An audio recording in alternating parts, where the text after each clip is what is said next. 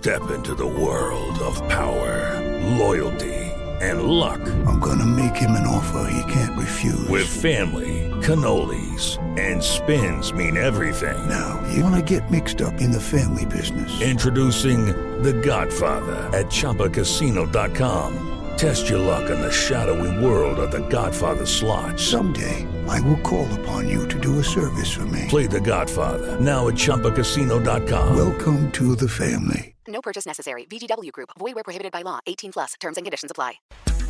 Na Jovem Pan, Economia em Foco. Com Denise Campos de Toledo.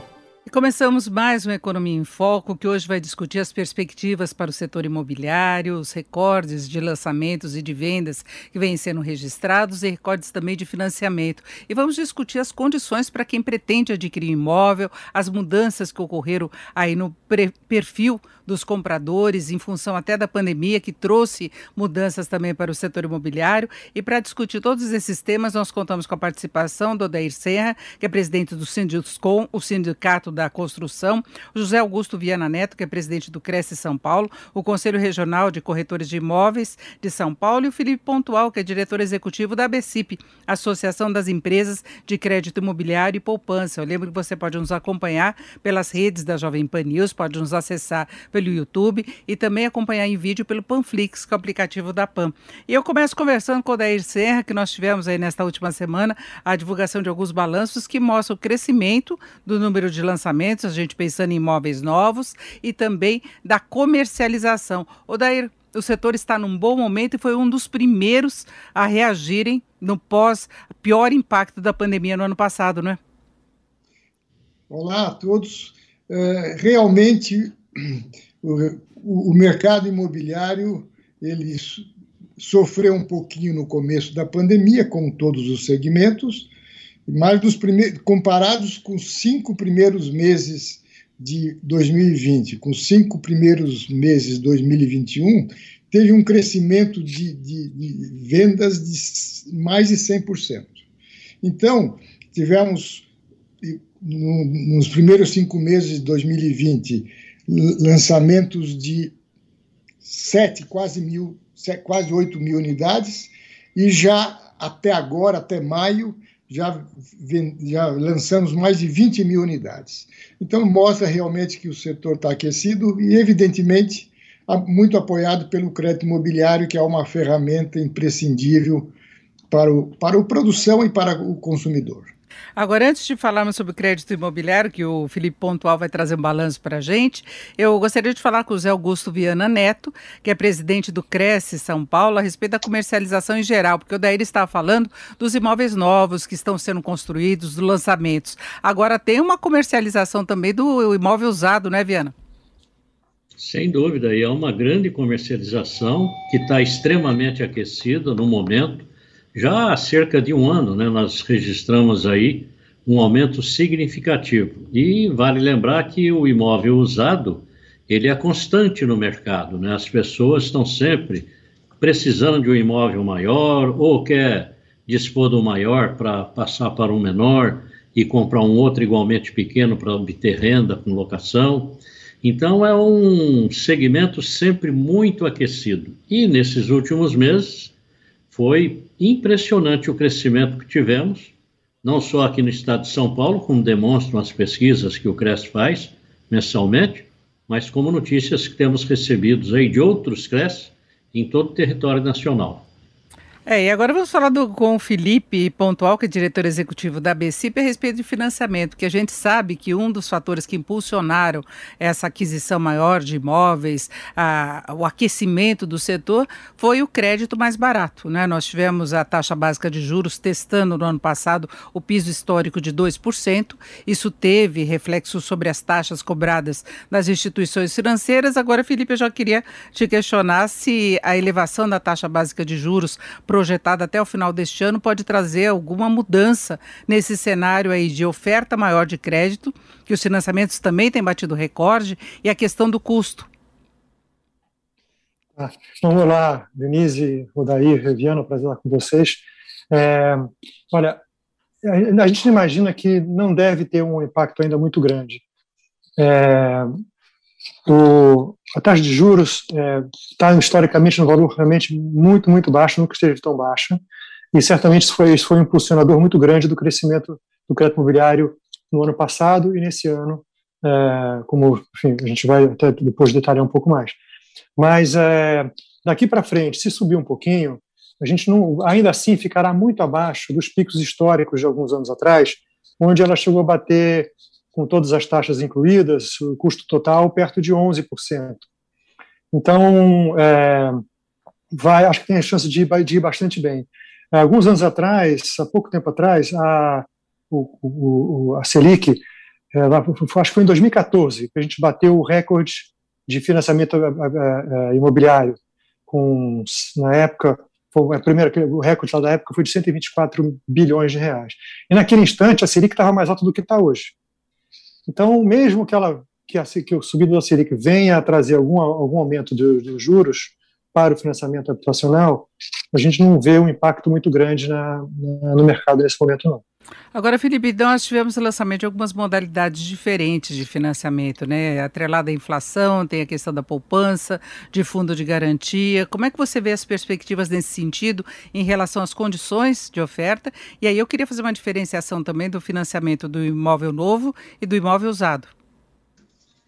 Olha, para o. Pra, pra, uh, vamos lá. É, não, começando pelo final, não há muita diferenciação. Tá? Hoje, por exemplo, em 2020, 66% dos financiamentos foram de usados. Então, o usado, historicamente, fica acima, o financiamento do usado é historicamente maior do que o de novo, novos. Houve um período aí, durante, após, na recessão e pós-recessão, em que, por conta justamente da recessão de 2015, 16 e 2017 também, né, a, a, as pessoas param de comprar imóveis usados, porque aí é uma opção dela, comprar ou não comprar normalmente, e isso fica-se, o, o, novo passa, passa a ter uma, uma, uma, percentual maior de financiamento do que o usado, porque aí são pessoas que estão comprando o, o novo, é, é, o repasse acontece no momento três anos após o início da construção, desculpa, vou explicar ficar mais claro.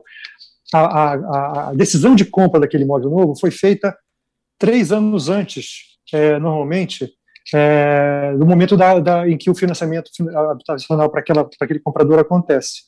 Então, no momento de recessão, as pessoas estão, os imóveis que foram entregues novos, os novos imóveis entregues durante a recessão, é, as pessoas foram e continuaram, a maioria continuou comprando de qualquer maneira. Aí caiu um pouco o financiamento do usado. Porém, é, nesse momento a gente voltou, digamos assim, a, entre aspas, normalidade, em que uh, o usado representa uma parte mais importante. Agora, eu falei aqui, esqueci da outra parte da sua pergunta, a primeira parte era do... As várias modalidades em relação ah, sim, a, a vinculada à é inflação, que teve até essa é, novidade, e a inflação subiu muito, não é?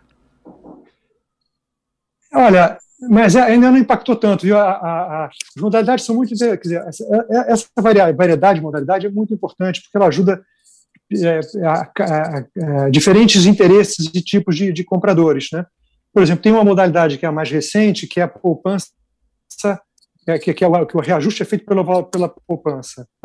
Então, esse tem um, vai ter um teto natural por volta de 10, 10 e 14 ao ano. Né? Mas ainda está muito baixo. Até chegar lá, talvez o juro teria que subir muito ainda. A Selic que comanda o valor da poupança, né? o valor da remuneração da poupança. Tem, mesmo quem fez é, é, atrelado ao IPCA, ainda está num momento muito confortável. O IPCA, enfim, é, tem, assim, esse, esse, nesse instante agora, o 12 meses está um pouco desconfortável, mas ele sempre tem a oportunidade de fazer uma portabilidade, de mudar, de, de fazer uma troca de, de, indexador lá no banco onde ele financiou, ou mesmo portar para outro banco com outro indexador, se ele quiser. Né? Mas a, a, verdade é que a diversidade de, de, de índices e de formas de financiamento eu acho que fomenta ainda mais o crédito imobiliário, porque faz, faz caber em bolsos diferentes e em necessidades diferentes de, dos clientes. É, e agora eu queria falar do daí de um outro problema que pode eh, dificultar aí a, os planos dos consumidores, que é o aumento de preços. O setor da construção está enfrentando problemas aí em relação a preços, em relação à escassez de materiais, a questão do aço, já houve problemas também em relação a outros insumos. Eu queria saber como é que está a situação hoje e o que isso vem acarretando em termos de aumento de preços uh, do imóvel em construção e do que o consumidor vai encontrar disponível. É, Denise, realmente, desde julho de, 2000, de 2020, a gente vem sentindo uma tendência muito forte de subidas de preços, muito pelo auxílio emergencial que criou o consumo formiguinha. Evidentemente, a pandemia, deixando o pessoal em casa, motivou a pequenas reformas e esse mercado, ele naturalmente, ele é muito grande o consumo de, de, barras de ferros, de sacos de cimentos e de pequenos materiais nesses, nesse mundo de, de, de lojas de materiais de condição por esse Brasil afora é muito grande. E isso afetou, está afetando diretamente o mercado, e, e nós, Sinduscom, com apoio do Secov e Abrainc, temos trabalhado junto aos fornecedores, mostrando, estamos, estamos, temos trabalhado inclusive junto ao governo, tentando uh, minimizar a taxação de importação, principalmente do aço, que teve uma subida uh, uh, inexplicável e que tem afetado muito. O que, eu, o que eu não tenho dúvida é o seguinte: com isso, os lançamentos deste ano já estão sendo um pouquinho é, jogado para frente por conta da, da, da, da, segurança dos seus orçamentos. E eu não tenho dúvida que, para manter margens, para manter a rentabilidade dos acionistas do setor, é, haverá aumento do preço do imóvel. E eu não eu sugiro e aconselho quem estiver querendo comprar, compre agora porque o imóvel vai subir. E não podemos esquecer que veio de um período muito sacrificado lá dos distratos, então é uma recuperação um pouco de preços e agora acentuando acentuando-se com esse aumento de insumos que ele é na veia e não tem o que fazer. Agora vou saber do Viana como é que está a situação dos imóveis usados, esse, esse dinamismo todo, esse aumento da, da demanda tem provocado aumento de preços? O que o consumidor encontra uh, quando ele pretende comprar um imóvel usado e tem o seu outro lado, de vender o usado para comprar um novo ou para trocar por um outro melhor, não é? Sem dúvida, mas o impacto no preço é muito pequeno, até porque é importante frisar que não adianta é, imaginar preços muito acima dos que estão, porque a renda familiar depois não comporta o financiamento. Então, a valorização imobiliária ela é muito boa para aquele que investe, mas para aquele que necessita do imóvel para sua moradia, ela é extremamente excludente, né? tira a possibilidade de compra de muitas pessoas. E, por outro lado, também é, tem essa questão da, do emprego. Né? Os negócios vão indo é, equilibradamente, porque também houve um, um um aumento aí no número de, de emprego, carteiras assinadas, e para ter acesso a financiamento imobiliário tem que ter a carteira assinada, o, o, a renda informal, ela pouca diferença faz na análise do crédito, então tudo isso tem que ser visto com muito cuidado, porque é, se nós tivermos um aumento de emprego e um número maior de pessoas forem buscar o financiamento imobiliário e vai haver um aquecimento acima do que está, e aí nós vamos ter o problema do preço. E esse aumento de preço ele será excludente. Muita gente não vai ter condições de comprar. Então é tudo uma, uma questão de equilíbrio. Eu vejo até com preocupação os empresários, os incorporadores que fizeram seus lançamentos há cerca de um ano, um ano e meio atrás, contando com uma planilha de custos e agora deparam com esse aumento, com esse aumento de preço o que dificulta, evidentemente.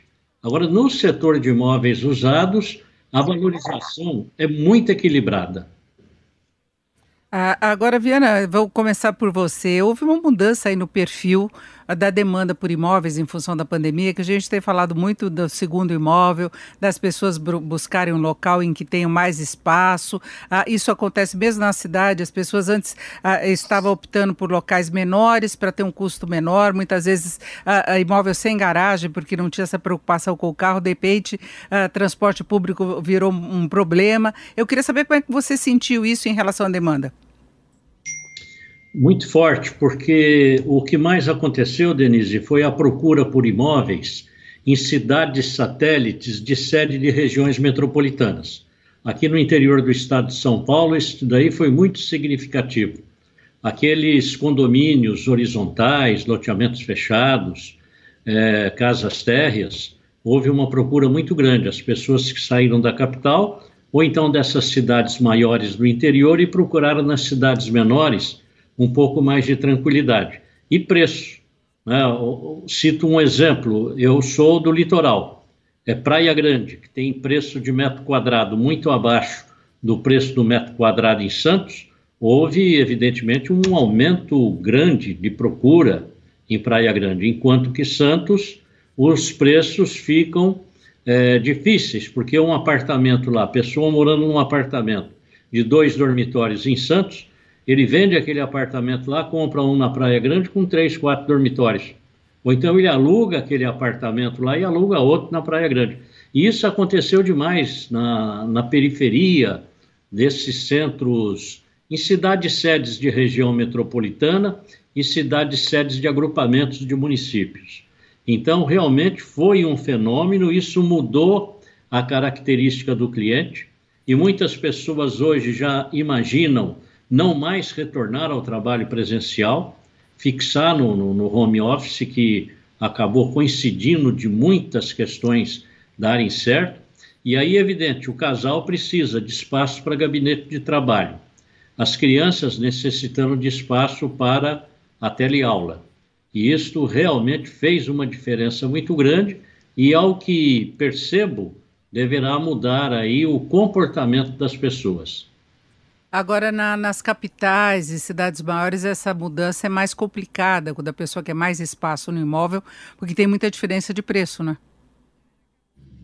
Olha, eu digo o seguinte: todas as vezes que há uma movimentação como essa, o Cresce mantém uma pesquisa já há mais de 30 anos, e nessa pesquisa de compra e locação, compra, venda, locação, percebe-se muito bem esses movimentos de é, retirada das pessoas dos principais centros para a periferia, quando das alterações aí de economia, juro, e em determinado momento essas pessoas retornando. Agora, eu acredito que os imóveis mais antigos passam a valorizar um pouco mais nesse, nesse momento, em razão da metragem quadrada ser maior.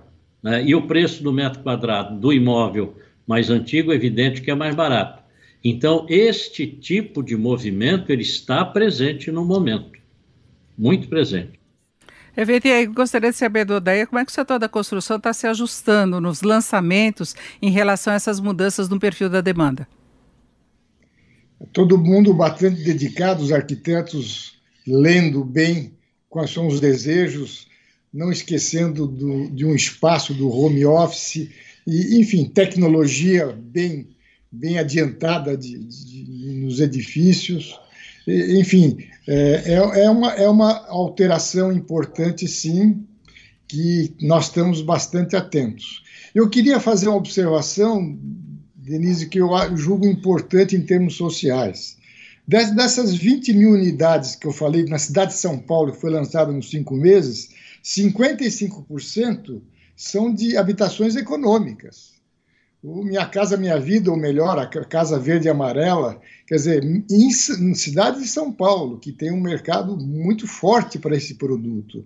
Então, o que eu queria dizer é que também está atendendo as classes sociais menos favorecidas, com, com, com os financiamentos também aí, e também, com, com certeza, um pouco mais afetadas com relação ao aumento de custos, porque tem lá seus os enquadramentos, os tetos de, de valores de financiamento, que talvez o Felipe, pode explicar um pouco melhor do que eu. É, eu quero falar com o Felipe também sobre financiamento, mas antes, Oder, eu queria saber como é que fica essa questão do financiamento que depende do governo. Né? A minha Casa Verde e Amarela, porque na, na, nas restrições orçamentárias aí, depois que foi aprovado o orçamento, faltou dinheiro.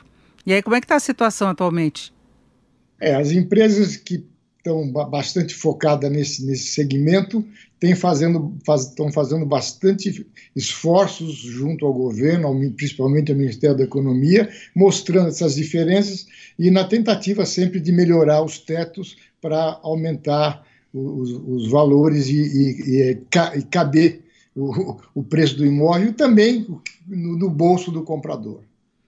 Perfeito. Agora do, do Felipe eu quero saber como é que atende essa população de menor poder aquisitivo e, e quem pretende comprar um segundo imóvel.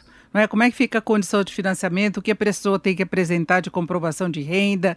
Como é que, que funciona o sistema imobiliário nesses casos? No Minha Casa Verde Amarela, o, o Minha Casa Minha Vida, tem lá tem, é um programa muito bem é, muito bem estruturado, né? Então tem, tem as faixas de rendas bem bem definidas Uh, se não me engano, tem, são duas faixas principais, uh, na verdade são três faixas, tem uma que é um imóvel 100% subsidiado para aqueles que realmente não têm renda para comprar, uh, não têm renda para comprar imóvel, que aí é, depende do orçamento da União 100%, né, e, de, de, e de fundos é, é, que vêm do orçamento. Aí tem as faixas que a gente pode chamar de que, que começa a ter faixas de mercado. Então, uma que vai de, famílias com renda até dois mil reais, e mais um próximo faixa de famílias que vão de 2 mil a 4 mil reais de renda. Nesse de 2 mil, de famílias com renda de até 2 mil, tem uma, uma, um subsídio razoável nos juros e, e também no, no início da é, no, no, no, valor de aquisição do imóvel. E são imóveis, e, todas essas faixas tem, tem, que ter um imóvel de no máximo 240 mil reais, 230 mil reais, se eu não estou enganado, ah, e a faixa essa de a faixa de até 4 mil. E a anterior, um pouco, um pouco menos que isso, por volta de é, 120 mil reais, se não me engano, entre 100 e 120. Bom, o fato é que é, é, é, o orçamento da União não tendo previsto para mais dinheiro para esse grupo, tá, tá, vai, ao médio prazo vai afetar sim. Então, hoje depende-se basicamente dos, da, da, faixa de renda maior, que vai até 4 mil, em que você tem menos subsídio, e aí é, ele esse subsídio vem do FGTS, então há, há, bastante, muito, lançamento nesse nível, e como o Odair disse, tem um, número significativo, 55% dos lançamentos desse ano em São Paulo foram dessa, desse grupo. É, mas ele poderá vir afetar, ser afetado sim na medida em que o orçamento não contemplou um valor maior, né? Esse foi uma pena que não, não, não, enfim, o Congresso não chegou a uma conclusão de, de, de deixar um pouco mais para isso e menos para outras coisas que foram feitas como emendas parlamentares, por exemplo. Agora, é, no restante e no, no, financiamento como um todo, a gente tá, a gente não, seja novo, seja usado, é, seja um segundo imóvel, as regras acabam sendo as mesmas. Quer dizer, o, a, financiamento, o custo de financiamento vai ser muito parecido, as taxas vão variar pouco. É, e é, depende muito se a pessoa tem renda disponível ou não. Se ela, tá, se ela já tem um imóvel, vai comprar um outro, esse imóvel está quitado, obviamente ela é, é, fica mais, mais fácil. Se ela tem um imóvel, está pagando, daqui a comprar outro, tem que ter a renda disponível maior ainda. Né? É, mas, é, no geral, é, as regras são muito são, são, são semelhantes e depende de, da capacidade de pagamento daquele candidato ao financiamento, daquela candidata ao financiamento. É, mas a fonte de recurso não é a mesma, né? No, no, as condições de financiamento teria que optar por uma outra modalidade, porque o uso de fundo de garantia, tem a fonte de recurso da poupança. Qual que seria a alternativa para quem uh, vai comprar um segundo imóvel? Sim, é, no, no, no, segundo imóvel, ela normalmente não vai poder usar o fundo de garantia né? mas pode usar o fundo, o, fundo da, o, o, o, recurso da poupança pode ser utilizado é, por parte do, do, financiador. E hoje, como a poupança está bastante robusta, tem bastante financiamento com, com base no, no, no, funding de poupança, como a gente chama. Então, é, esse ele atende imóveis segundo imóvel, é, o novo, usado, não importa. Agora, o que vai fazer diferença, como você está lembrando muito bem, é isso. Se a pessoa já tem um imóvel naquele município, ela não pode usar o dinheiro que ela tem no próprio fundo, fundo, de, fundo de garantia dela. Né? É, ela depende puramente da renda que ela, que ela, que ela consegue enfim, é, ganhar no, no, no, no, seu trabalho, do seu negócio. Agora, Felipe, qual que tá a taxa? Como é que está a taxa média de, de juros? O, quem pretende comprar um imóvel, que, que condição que vai encontrar? Olha, nós estamos, temos visto taxas que variam, é, isso, isso, tem lá no site do Banco Central, uma média do mercado, mas ele tá, varia aí de, de, de, de 6 e 6,75 até 7,5, 7,25, enfim, tá, tá, tá, tá, tem uma variação aí nessa região, algumas às vezes pode passar um pouquinho de 7,5, depende da, isso aqui mais TR, tá falando da modalidade mais conhecida, mais básica, que é os juros mais TR. É, mas, enfim, então, é, é, essa está é, tá, tá em volta disso. Perfeito. Agora, eu queria saber do Odair e também depois do, do Viana se eles acreditam que essas mudanças vieram para ficar. Odair, você acha que vai ter uma mudança de mais longo prazo no perfil dos imóveis, dessa demanda? Você falou imóveis menores, mas seria para baixa renda. Mas nós tínhamos antes muitos lançamentos aí de estúdios que pareciam muito aquelas kitnets de antigamente, mas imóveis de menor tamanho né, que deve ter sido uma situação muito difícil naquele primeiro momento da pandemia, que todo mundo ficava em casa mesmo, né, e algumas pessoas tinham inclusive filhos, né, é, uma família maior, mas no imóvel muito pequenininho, porque todo mundo saiu o dia inteiro, então ia lá não, não, não queria aquele questão do lazer, muitas vezes utilizando o lazer até do prédio, né, do próprio prédio que ficou fechado também. Você acha que as pessoas começaram a, a, a se preocupar mais com o risco de situações como essas? É, olha aí, em primeiro lugar, a gente tem que lembrar que os imóveis pequenos eles são muito fruto da lei é, do zoneamento de 2014 e 2016, o uso ocupação do solo, que para estimular os, os, eixos estruturantes que têm é, é, mobilidade, gerar projetos realmente não que o mercado precisa, e sim que a lei permite. E existe agora, em 2021, uma revisão legal de lei do plano diretor, onde há, um, um, estamos fazendo diagnóstico para mudar um pouco isso, adensar os eixos onde, onde, onde tem transporte urbano, mas permitir que se faça apartamentos com dimensões que as famílias possam se acomodar melhor e não precisam ir para a periferia para ter um apartamento maior e criar exatamente uma mobilidade desnecessária, um desconforto desnecessário.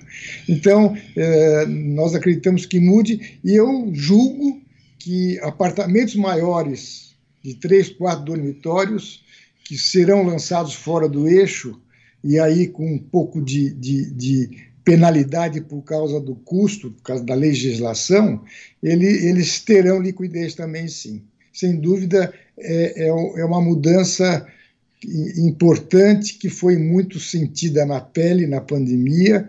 A importância de se morar bem é, ficou muito marcante. Economia em Foco, hoje discute as perspectivas do setor imobiliário, as condições para quem pretende adquirir um imóvel como moradia, um segundo imóvel e também vamos falar de investimento no setor imobiliário. Nós falávamos antes do intervalo sobre a mudança do perfil, né? muita gente querendo mais espaço diante das condições que foram impostas pela pandemia, isso acabou assustando muita gente. Agora tem uma questão relacionada ao custo. E Felipe Pontual, você que é da BCIP, aí da área de financiamento, hoje a gente vê financiamento financiamentos por um prazo muito longo, né? Mas nós tivemos aumento dos preços de imóveis ao longo desse tempo. Então, ainda que a inflação seja baixa, que os juros sejam muito baixos, a gente vê as pessoas financiando num prazo bem mais longo, até para reduzir o valor das parcelas, mas que em alguns casos são muito pesadas. Como é que é o critério em relação ao comprometimento de renda? Como é que foi a situação de pagamento agora na pandemia? Houve atraso, inadimplência? Qual é o seu balanço? Ok, é, olha, é, é, uma boa surpresa, viu? É, do ponto de vista da inadimplência, mesmo em plena pandemia, ela não cresceu muito.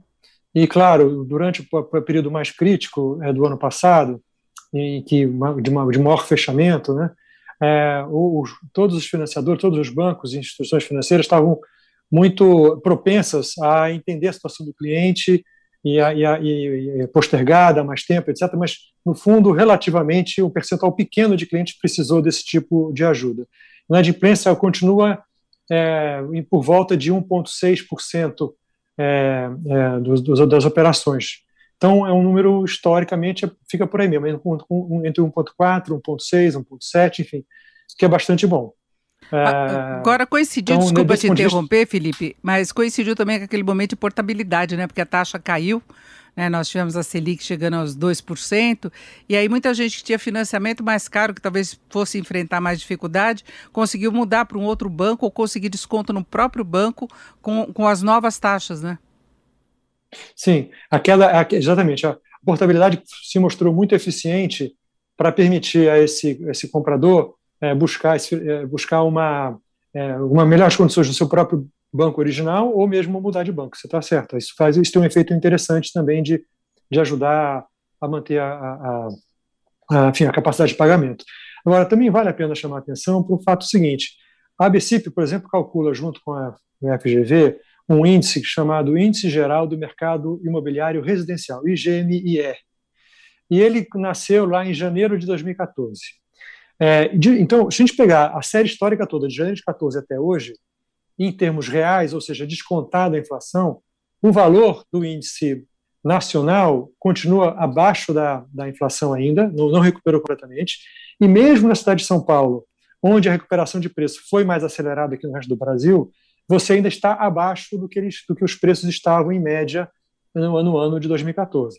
Claro que aqui em São Paulo você tem algumas áreas hipervalorizadas que os lançamentos estão vindo em umas taxas, dizendo um valor de metro quadrado bastante alto.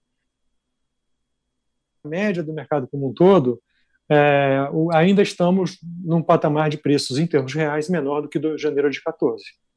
Agora... Então, é, isso aqui acho que agrega um pouquinho ao que disse o Adair anteriormente, num bom momento ainda de compra, né? Agora, Felipe, como é que vocês lidam com essa questão de 30 anos uh, por faixa etária? Uh, porque é um compromisso de muito longo prazo, né? Que a pessoa assume. São 30 anos que pode acontecer muita coisa nesse período, a pessoa perder emprego, mudar de emprego, perder renda, ter outros compromissos. Como é que é estatisticamente essa concessão de recursos? Olha, acho que a, a maioria das concessões estão realmente entre 25 e 30 anos hoje. É, eu diria que a média deve ser 25 anos. Mas a verdade é que, como a, no Brasil a gente acaba usando o sistema de amortização constante, a chamada tabela SAC, há uma amortização relativamente rápida. Então, o prazo médio dos contratos termina sendo, na prática, algo como é, 12 anos, um pouquinho mais às vezes, e muita gente realmente vai buscar qualquer é, é, é, é dinheiro extra que ele consiga fazer, que a pessoa consiga fazer, a família, seja de 13 terceiro, seja de algum bônus, não sei, qualquer coisa que ela achar que ela começa a acelerar os pagamentos para encerrar antes. Então, a maioria dos bancos relatam que os contratos são encerrados com 10 anos, com 11 anos, o pessoal encerra mesmo o contrato que era originalmente de 25 ou 30 anos. É, a pessoa pode usar o fundo de garantia também, se for comprar com o fundo de garantia, não é? O trabalhador pode. ele pode usar para amortizar. Sim, pode usar, exatamente, ele pode usar inicialmente para começar o pagamento, então já, já, já, já reduz um pouco o valor a ser financiado, e ao longo do tempo, a cada, acho se eu não me engano, a cada dois ou três anos, o dinheiro que tiver lá no fundo de novo, ele pode voltar a usar para abater do fundo. Né? Então, e de novo, na tabela SAC, o que acontece? A prestação começa num patamar e, de, e a partir do quinto, sexto ano, ela já, já reduziu bastante e ela vai se reduzir. Então, vai ficando cada vez mais fácil, vai cabendo mais no bolso da pessoa para até, enfim, acelerar os pagamentos. Agora, eu queria saber do Viana se essas condições que o Felipe está falando atendem às expectativas, é as necessidades do mercado mesmo, quando se fala na compra de é, um segundo imóvel, de a, a mudança para um imóvel melhor, como é que fica a situação hoje? O que você gosta e o que você não gosta das condições atuais? Bom, eu, eu acredito que condições boas como temos atualmente eh, nunca existiram no país. Lembro que muito lá atrás nós fizemos reivindicações que o momento atual né, seria até uma utopia. As taxas de juro, o prazo de financiamento, a idade permitida para o financiamento, isso tudo, a, hoje a taxa de inadimplência comparada no passado, ela praticamente inexiste. Então, tudo isso forma uma, uma situação muito interessante. E como você disse, Denise, a questão do prazo, né? 30 anos é muito tempo, mas para os bancos também eles têm a, a fidelização do cliente todo esse período, porque não fica só no contrato do financiamento imobiliário. O cliente passa a consumir outros produtos do banco, e quanto mais tempo ele fica ali é, comprometido com aquele banco, maior vai ser o envolvimento dele em toda a sua vida com relação a negócios bancários. Então, a, a vantagem para o banco é muito grande. É, e o mutuário, se não tiver um financiamento com um prazo longo, evidente que ele não fica em condições de poder assumir. Né? O, a questão é, da prestação e a renda familiar é uma conta importantíssima. Qualquer mexida que se dá nesse aspecto, você tira a possibilidade de compra de muitas pessoas. Então, a, o financiamento longo, as taxas de juro como estão, isto possibilita essa aquisição. A única coisa que temos ainda no momento aí, a expectativa de um crescimento é no número de empregos, porque a carteira assinada é evidente que representa negócios imobiliários com maior intensidade, né? mais pessoas com capacidade de comprar. Agora, Viana, como é que fica essa questão da aquisição do imóvel, de financiamento? Porque a gente tem muito microempreendedor uh, individual que, na verdade, é uma forma de driblar o que seria o registro formal do emprego, não é? Por questão de, de carga, de impostos, de taxas, o custo de empregado no Brasil é muito alto. Aí como é que fica a comprovação de renda? Eu queria saber do Felipe se faz diferença, como é que a pessoa apresenta essa comprovação de renda? A movimentação bancária, a movimentação do cartão de crédito, isso tudo demonstra capacidade de pagamento e atividade financeira por parte daquela pessoa. Tenho visto que muitas vezes a renda formal não atinge o objetivo esperado pelo agente financeiro, mas de qualquer forma a pessoa chega lá. E muitas vezes a pessoa tem uma renda que atinge aquela necessidade, mas o comprometimento da renda impede que ele tenha acesso àquele crédito. Felipe, é isso mesmo? Até porque o imóvel fica como garantia da dívida, né? É, não, o, o Viana já resumiu bem a situação. Mas eu só acrescentaria o seguinte: é, no exemplo do microempreendedor individual, é, se ele tem uma, uma, uma atividade que é, ao longo do tempo mostrou-se relativamente estável, é um fator que os bancos vão levar em conta. Vão dizer, não, esse, esse, esse, é, é essa pessoa aqui está com, com a renda já estável há, há, há algum tempo, é, tem cartão de crédito em ordem, enfim, sempre pagou suas dívidas em dia, enfim, tem uma demonstração ali de, de capacidade de pagamento é, que, é, que, que, ajuda o banco a definir, é, a, a, a, aceitar aquele crédito ali e, e, e resolver o, e fazer, fazer aquela operação. Né? E, e, e, tudo isso entra realmente, quer dizer, a, a ideia de que o cliente vai ficar com o banco durante muito tempo é, é mais um fator.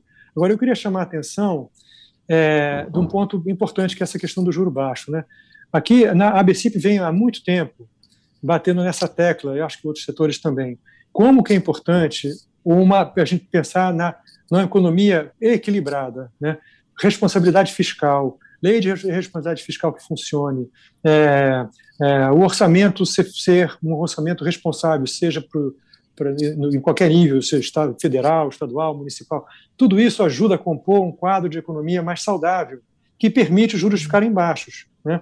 As reformas que vêm sendo feitas no Brasil já desde o, já, já há muitos anos, que que foi impulsionada bastante no governo do, do, do, Temer, e agora também algumas reformas que aconteceram aqui, tudo vem contribuindo para a gente ter uma, uma inflação baixa, perspectiva futura de inflação baixa e, e, e juros baixos. Né?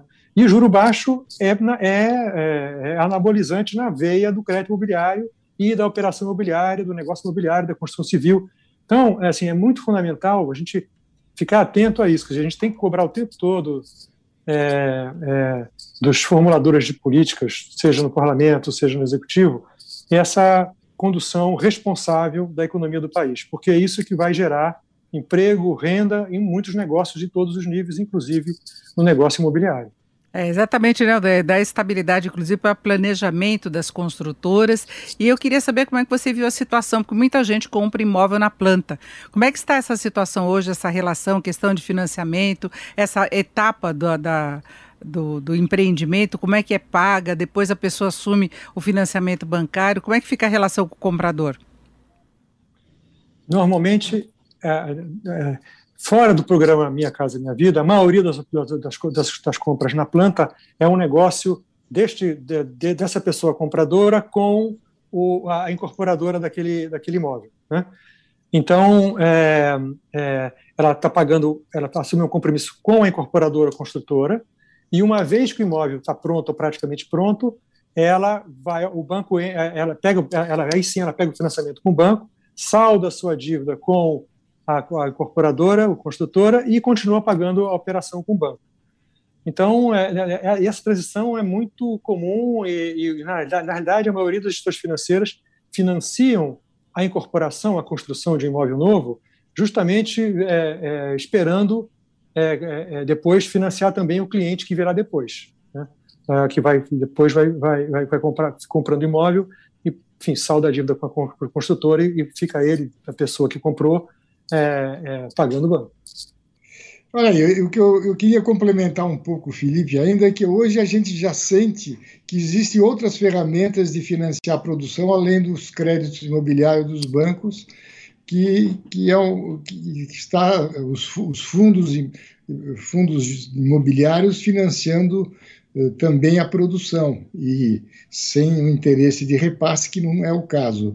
Agora, o, o, o que eu julgo importantíssimo é esse mecanismo de ter financiamento à produção, e os bancos, como o Felipe falou, fazem, visando muito depois ter o cliente final no seu repasse, porque sem financiamento, o mercado imobiliário não consegue andar sozinho um incorporador financiar, como no passado fazia em 10, 12 anos, é, é, é, uma atividade que não cabe ao incorporador. Realmente são atividades diferentes. E de forma que eu acho que hoje, com juros baixos, os juros baixos também levam ao investidor pensar no seu, na sua locação, porque a remuneração de locação passa a ser melhor do que remunerações financeiras de aplicações, renda fixa ou coisa parecida. Então, quer dizer, o juro baixo, inflação baixa, e como o Felipe disse, ainda estamos em patamares bons, demonstra que temos ainda um, um espaço muito bom para o mercado imobiliário, para os compradores, sem esquecer o que o o que o Viana disse que dependeu muito da renda, mas também não esquecendo que o nosso, nosso segmento de construção civil, de produção imobiliária principalmente, é um grande gerador de emprego. E vale dizer que nós conseguimos, nessa pandemia, não paralisar as obras, mantendo todos os protocolos, fomos classificados como atividade essencial e as nossas estatísticas semanais de problema de, de, de, pandemia e obra foram mínimos e continuam sendo mínimos, e concluímos que o trabalhador na obra ele estava mais protegido que em casa, quando ele ficaria indo lá para o seu para a esquina, fazendo bicos e com certeza mais vulnerável a, a, a pegar o vírus. Na obra, com toda a higiene, com todo o controle, com, com uma, um apoio do SECONS em termos de quem estava com diagnósticos, é, foi, foi tudo muito bem controlado. Então, quer dizer, é, é uma atividade geradora de emprego, geradora de, de residência, um desejo muito forte. E eu, eu, eu, como disse, vejo que o momento de compra é muito oportuno. Agora, Viana, eu queria saber em relação à compra do imóvel para investimento, como é que anda essa perspectiva da, da área imobiliária? Ah, tem condições de a pessoa que adquirir um imóvel, por exemplo, financiado para alugar, ela tem retorno? Como é que está a questão da locação do imóvel? Não, nessa questão de, de locação, dificilmente alguém vai fazer um financiamento, comprar uma propriedade e contar com a locação. Hoje, um dos grandes problemas que temos no mercado de locação é a questão do valor do condomínio. Nós temos hoje, São Paulo, Rio de Janeiro, muitos apartamentos que foram alugados apenas pelo valor do condomínio, para que o proprietário não tenha a despesa do condomínio, pelo menos, que é muito puxado. Então, nesse sentido, não se vê investimento de pessoas financiando para locação. É, o que se vê na locação, sim, é, são pessoas que ne não necessitam mais de um imóvel grande, resolve vender, compra um pequeno para residir e um outro pequeno para é, alugar e, com isso, ter uma complementação de renda. E, nesse sentido, Denise, é muito importante, porque neste, nessa discussão agora do IGPM aí nos aluguéis, é, deputados querendo criar projetos de lei evitando o aumento da locação, é importante que se diga que boa parte dos locadores são pessoas que necessitam daquele dinheiro para complemento de renda, para comprar remédio, comprar alimento, não é outra coisa. E esta realidade de mercado conheço bem, porque trabalho com locação e com esse público né, que necessita desse dinheiro. Então, eu não acredito que alguém compraria um imóvel, porque dificilmente né, o valor do aluguel vai atingir o valor da prestação, da, mesmo que o juro esteja baixo, mesmo que a, o financiamento seja longo, ainda assim o valor da prestação sempre está um pouco a, acima do valor da locação. E o que nós vemos é isso: são profissionais liberais que conseguem fazer ali uma poupança, investe numa propriedade imobiliária para ter uma segurança mais no futuro. É o pequeno comerciante, o dono da padaria, da mercearia, da papelaria. Essas pessoas trabalham, pegam a sua renda, investe, investe no mercado imobiliário, no sentido de ter uma renda com locação.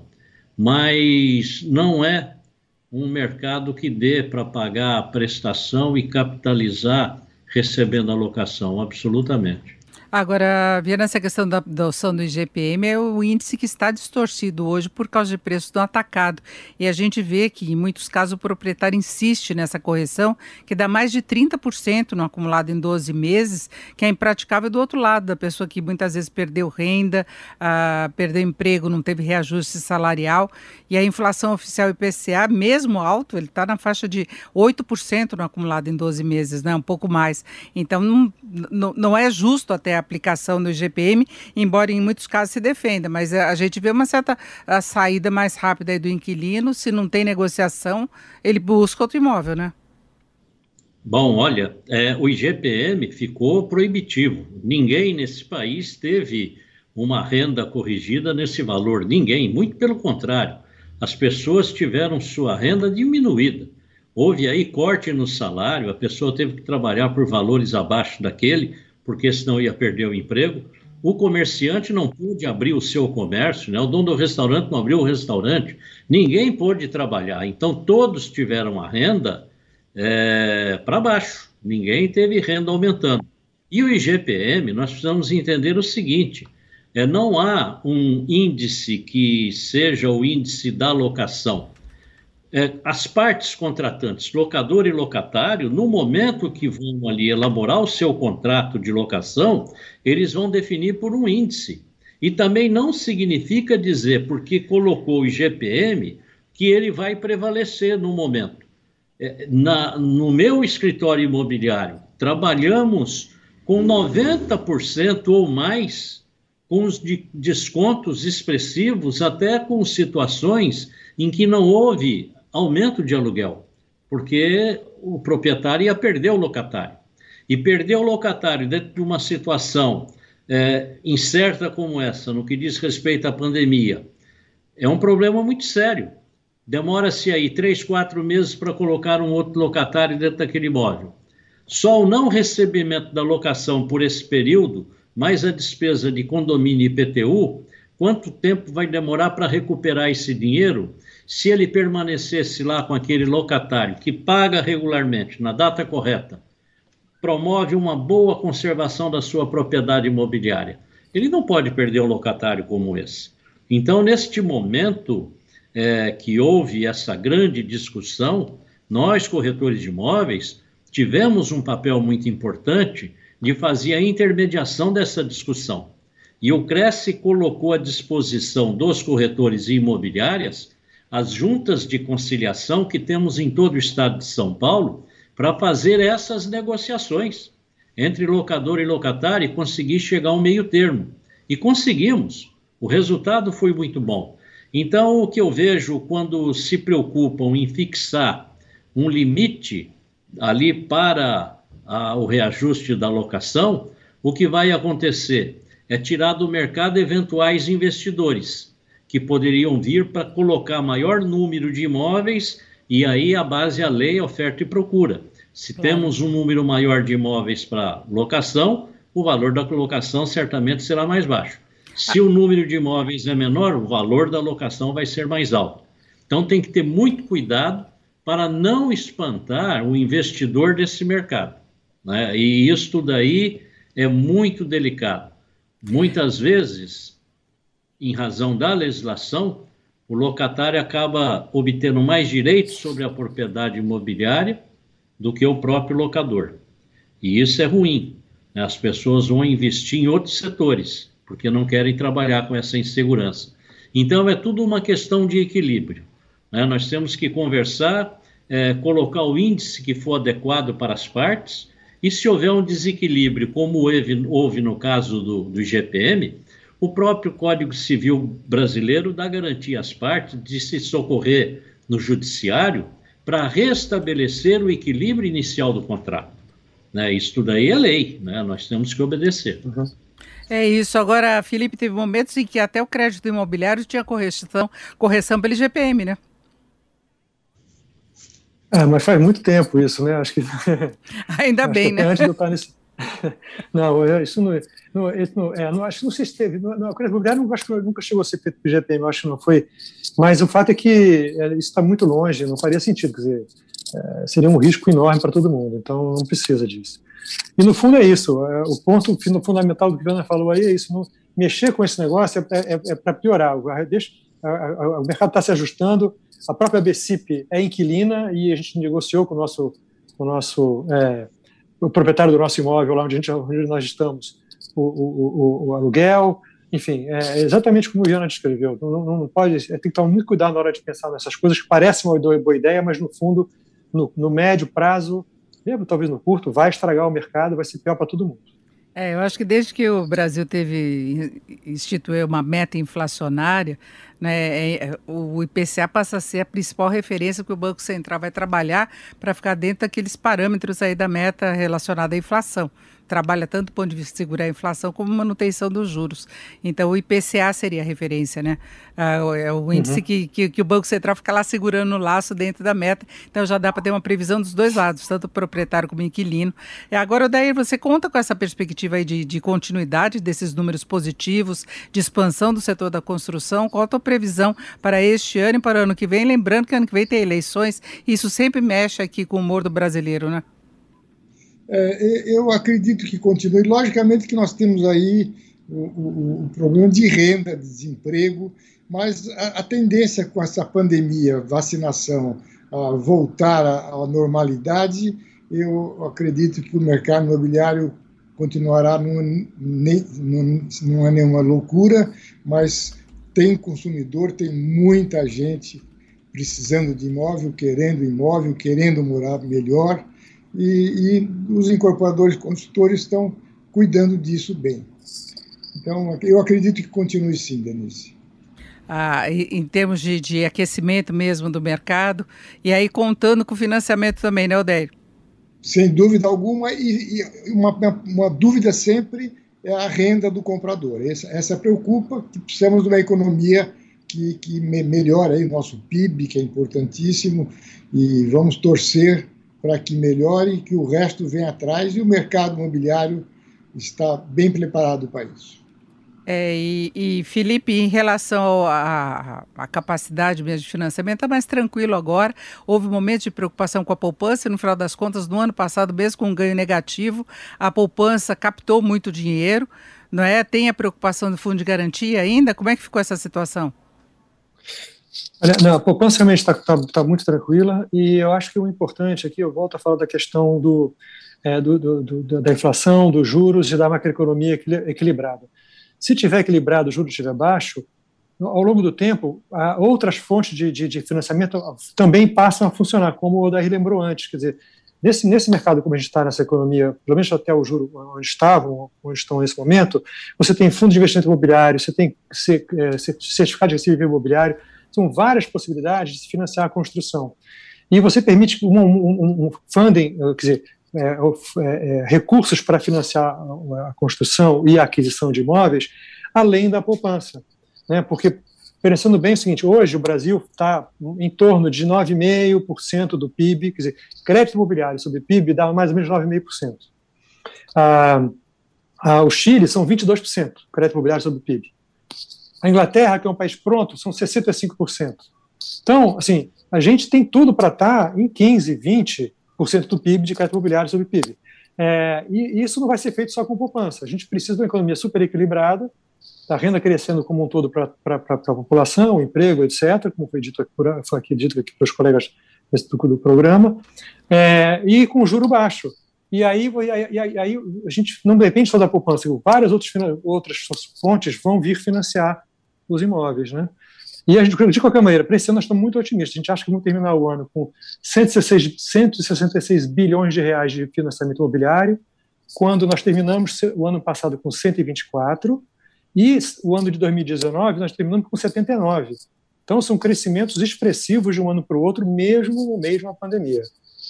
É, isso é bom, significa mais atividade, mais emprego, o setor da construção tem um papel relevante, né, e toda a cadeia envolvida, né, de material de construção, a, do, do, de quem comercializa, das imobiliárias, das corretoras, toda a cadeia envolvida e as instituições financeiras, que também tem uma parcela importante aí a, do, do, dos ativos relacionados ao setor imobiliário.